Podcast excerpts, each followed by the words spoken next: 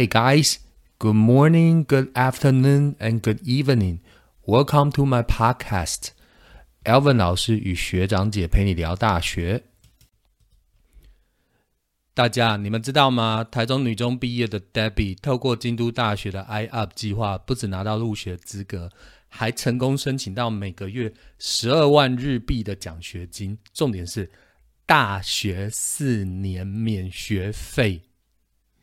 惊不惊人？在我的印象当中，Debbie 她是一个安静但是很好问的学生。本来以为她就是个中女中学霸，没有什么特别深刻印象。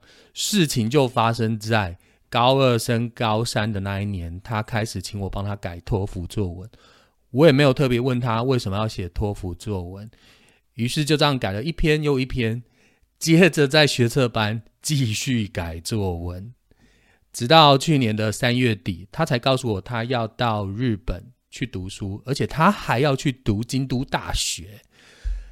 想到京都，我脑袋里面先出现的是清水寺跟金阁寺，然后就是一阵空白，因为我完全没有预期他会出国读书，而且还是去日本，并不是去一般学生所向往的欧美国家。就让我跟 Debbie 学姐陪你聊聊，为什么她想要到日本读书，到底计划了多久，要做些什么准备呢？Hello，Debbie。Hello，Debbie，可以请你先自我介绍，然后让学弟妹认识你吗？好，大家好，我是 Debbie，我是去年从女中刚毕业，今年四月即将入学京都大学农学部的 Debbie。呃，因为我平常兴趣是看书、看动漫、日剧跟游泳，所以从小就对日本有点憧憬。然后我喜欢尝试新东西，所以想要就有突然萌生想要去日本读书的念头，请多多指教。Debbie，你刚才说，呃，今年哦，去年四月入学，呃，去年毕业。去年毕业，去年从女中毕业，今年四月要入学。哎，今年四月要入学，所以你还没有真的入学吗？嗯，对，我就是因为半年预备课程，他们的开学是本来就是四月。哦，好，那这个我们等一下可以请 Debbie 解释一下，就是他到京都大学的这个过程，然后现在休课状况。那因为刚刚 Debbie 有讲到，就是说他喜欢看动漫，所以。Debbie，所以动漫是因为你想要到日本读大学的动机吗？嗯，也不完全是这样说，只是一个契机而已。就是因为我是因为看了动漫之后才开始学日文，然后想要去日本读书，其实是因为他们学校感觉可以跟台湾学到很多不一样的东西。就是我觉得。就是从小应该要多出去闯一闯，才可以看到跟别人不不太一样的视野。所以我就想说，是不是出国读书可以帮助我学到什么？是不是因为在台湾的这个教育环境之下，你觉得好像天天都在考试，然后天天都被这种学业的压力压得喘不过气来，所以你想要？到别的国家去尝试不同的学习的方式，然后呃去增广视野吗？嗯，但是我觉得虽然日本学制可能跟台湾有一点不一样，但是大部分还是他们还是升学主义为主，所以可能差距不会到那么大。只是我觉得有时候在同个环境，然后跟就是跟一群跟自己在同样环境生成长的朋友在一起，有可能想法都会被局限，所以我觉得可能出国去看看，不管是自己亲身经历，还是听到别人的经验，可能都会是一个对未来很好的助力。我发现其实现在很多学生都有这样子的想法，那因为我知道。就我所知啊，其实很多学生都会想要到国外去读书，或者是说哦有计划上大学之后申请交换学生。那只不过很多人都是想想，没有像 Debbie 一样真的采取行动。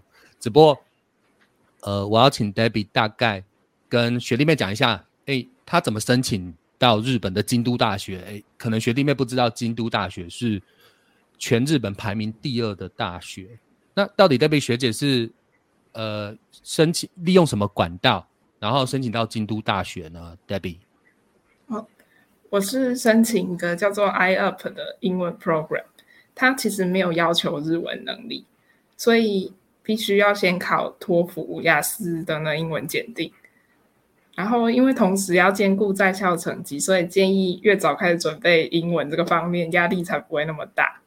另外，学测成绩也必须提供作为审查项目，所以还是逃避不了。然后需要缴交的还有一篇关于申请动机的 A C 跟老师的推荐信，就我觉得整体来说有点麻烦，但是相信努力才会有机会。哎，那我稍微整理一下 Debbie 学姐刚刚给我们的资讯。好，我大概有上网去搜寻一下 I Up 这个计划，那它是京都大学特别呃给国际学生。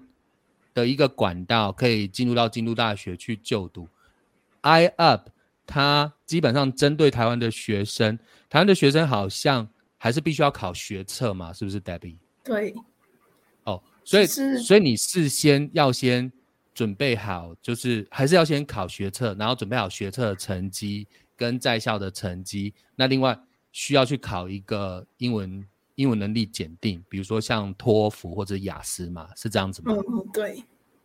哦，然后我上网看了一下，我才发现其实 iUp 的录取率还蛮低的哎，就是大概只有百分之六，所以这是事实吗，Debbie？嗯，我其实也对，其实因为他录取的人数大概都是二十几个，最近几年有比较多。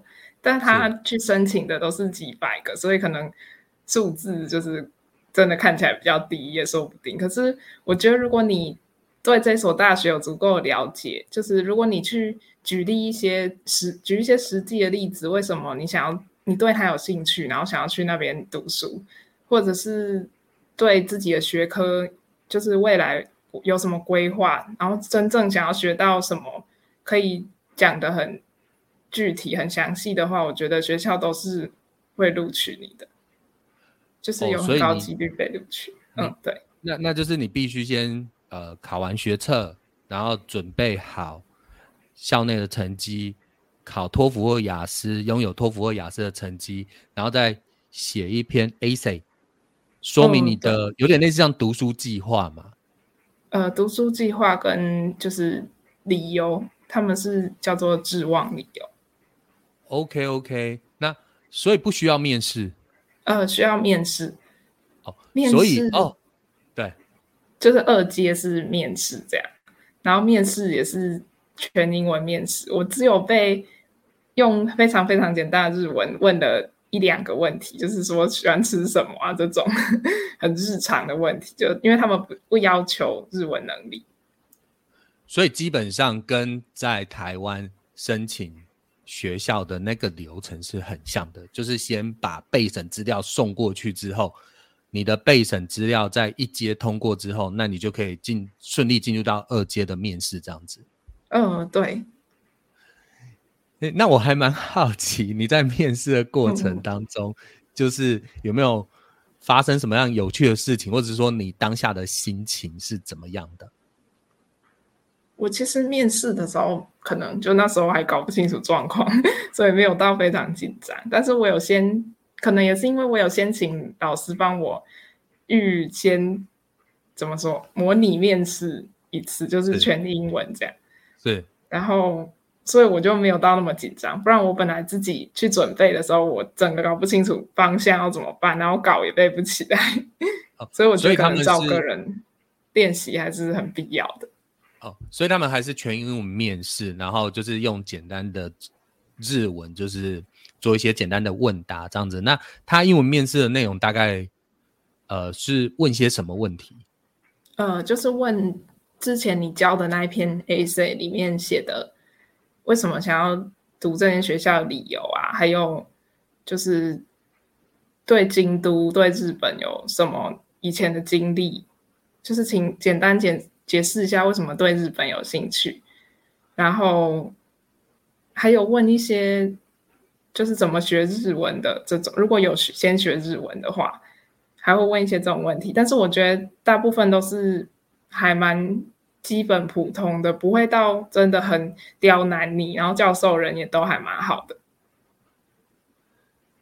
所以基本上他们也是就呃在面试当中的就印象和你的谈吐，然后来呃对你对你打分数嘛。嗯，对。那，呃，你刚刚好像有提到是，呃，你是主修资源生物学科嘛？嗯，你可以，你你你在选这个科系的时候啊，有大概去呃跟学长姐或者是说跟学校的老师聊过，就是主修这个科系啊，对于你未来的职涯规划，呃，应该要做什么样的安排吗？呃，我有稍微到网络上搜寻一下资料，也有问一下我们高中的生物老师。然后，其实我本来很担心说这个，因为台湾有一个俗语嘛，就是说“独生科一生可可”，所以我其实本来 还蛮紧张的，就是不知道到底应不应该过去。但是我就是后来搜寻了一下，我觉得因为农学部里面比较主。主要的出路就是因为大家都会读研究所，大概有八成的学生毕业之后会读研究所，然后直接工作的反而非常少。